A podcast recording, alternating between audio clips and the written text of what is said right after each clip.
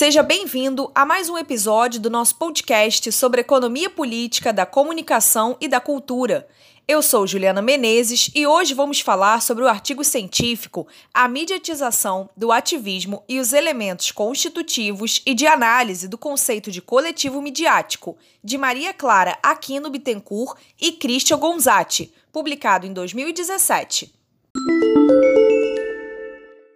Maria Clara Aquino Bittencourt é pós-doutora em Ciência da Comunicação pela Unicinos, doutora e mestre em Comunicação e Informação pela Universidade Federal do Rio Grande do Sul, graduada em Comunicação Social, Habilitação Jornalismo pela Universidade Católica de Pelotas, membro dos grupos de pesquisa de estudos em jornalismo e laboratório de investigação de ciberacontecimento.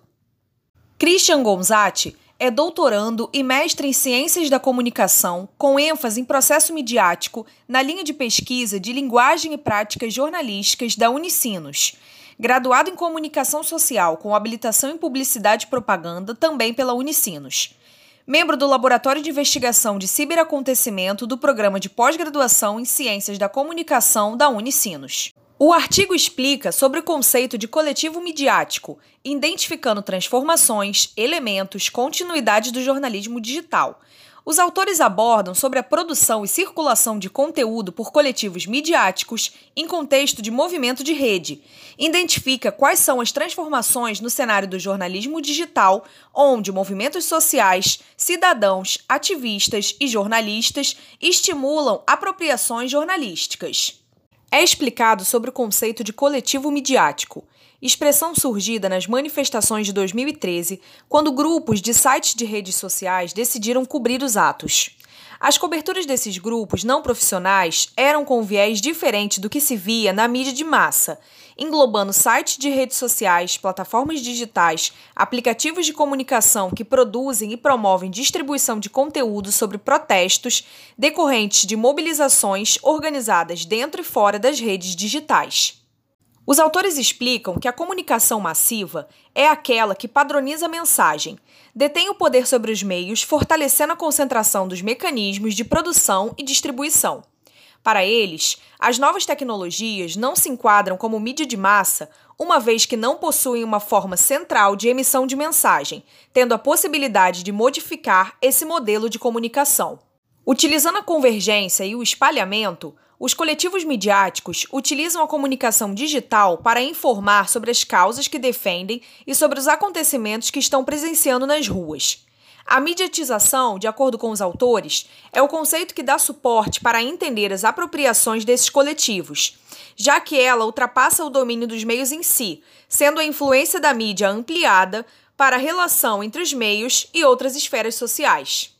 Os autores ressaltam na página 6 que, abre aspas, quando falamos em mediatização do ativismo, questionamos como coletivos midiáticos se apropriam das tecnologias para organizar e reportar ações e demais acontecimentos, sem mais depender de veículos de massa para alcançarem visibilidade.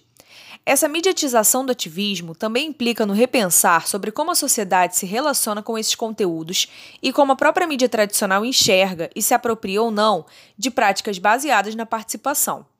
Essa relação entre meios, sociedade e cultura é foco dos estudos de mediatização, quando os meios, ao mesmo tempo em que modificam estruturalmente a cultura e a sociedade, também adquirem maior autoridade sobre a realidade e padrões de interação social.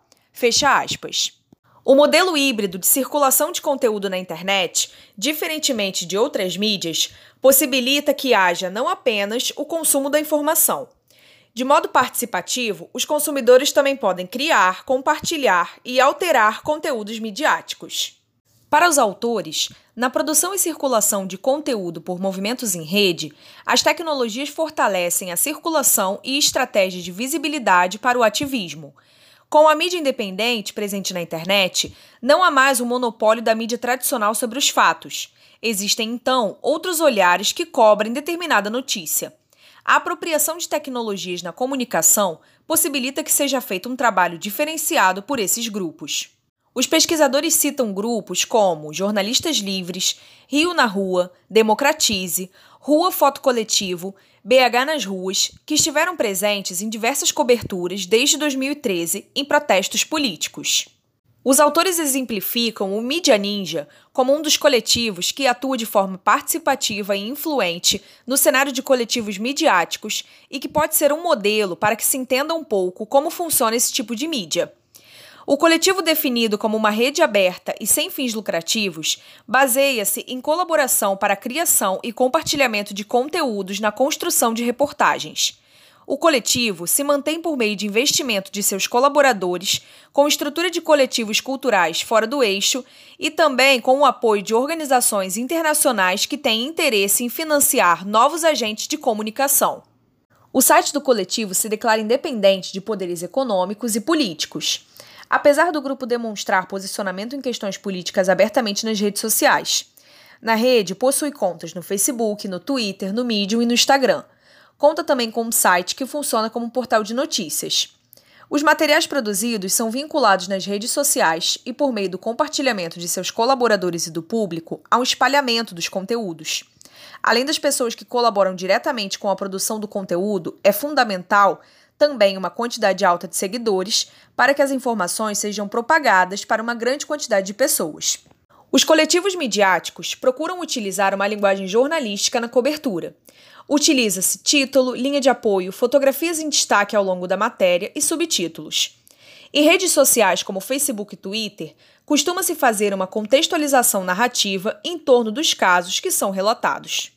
Os autores relatam que o coletivo midiático Mídia Ninja utiliza como estratégia para promover o espalhamento dos seus conteúdos e aumentar a visibilidade, além dos compartilhamentos do Facebook, retweets pelo Twitter, recomendações do Medium, a motorização de conteúdos através de hashtags. O grupo promove um financiamento coletivo e destaca que o trabalho do coletivo combate os interesses corporativos dos grandes conglomerados de mídia, o que gera um tipo de informação diferenciada e com outro ponto de vista. Os conteúdos trazidos ao público pelos coletivos midiáticos fazem com que a sociedade civil debata sobre determinados temas e pautas através de diferentes perspectivas que não seriam enquadradas pela grande imprensa, o que mostra como esses grupos de comunicação são importantes para a sociedade. Os autores acrescentam que os coletivos midiáticos provocam reflexão sobre as noções do jornalismo e sobre a relevância de se ter cobertura diferenciada da mídia de massa. Ressaltam também que, na prática, é possível que se veja limitações e que eles sejam vistos como movimentos ativistas do que como grupos de mídia, dependendo da pauta defendida ou abordada. Entretanto, destacam que o objetivo de um coletivo midiático é justamente o de produzir e colocar em circulação conteúdos que abordam acontecimentos nas ruas acerca de questões políticas e sociais do país, que muitas vezes são deixadas à margem pela grande imprensa além da colaboração, sendo possível aproveitar todo o espaço tecnológico em rede. Concluindo, ouvinte, o artigo A Mediatização do Ativismo e os Elementos Constitutivos e de Análise do Conceito de Coletivo Midiático, de Maria Clara Aquino Bittencourt e Christian Gonzatti, fala sobre os coletivos midiáticos e o trabalho que esses grupos desempenham na internet além de, utilizando como exemplo o Media Ninja, abordar como funciona a dinâmica de um coletivo midiático. Então, ouvinte, esse foi mais um episódio do nosso podcast sobre economia política da comunicação e da cultura. Se você quiser saber mais sobre o assunto, visite o nosso site EPCC e confira a lista de livros, artigos, além de notícias atualizadas e a legislação sobre comunicação, cultura e informação. Assine e curta o nosso canal no YouTube, o EPCC Brasil. Lá você encontra palestras fundamentais com pesquisadores e ativistas da área que vão te ajudar a entender melhor sobre o cenário midiático e a democratização da comunicação, da cultura e da informação. Curta nossa página no Facebook, EPCC, Economia Política da Comunicação e da Cultura, e o nosso Instagram, o epcc.brasil. Ouça também os nossos podcasts anteriores. Obrigada pela sua audiência e até a próxima!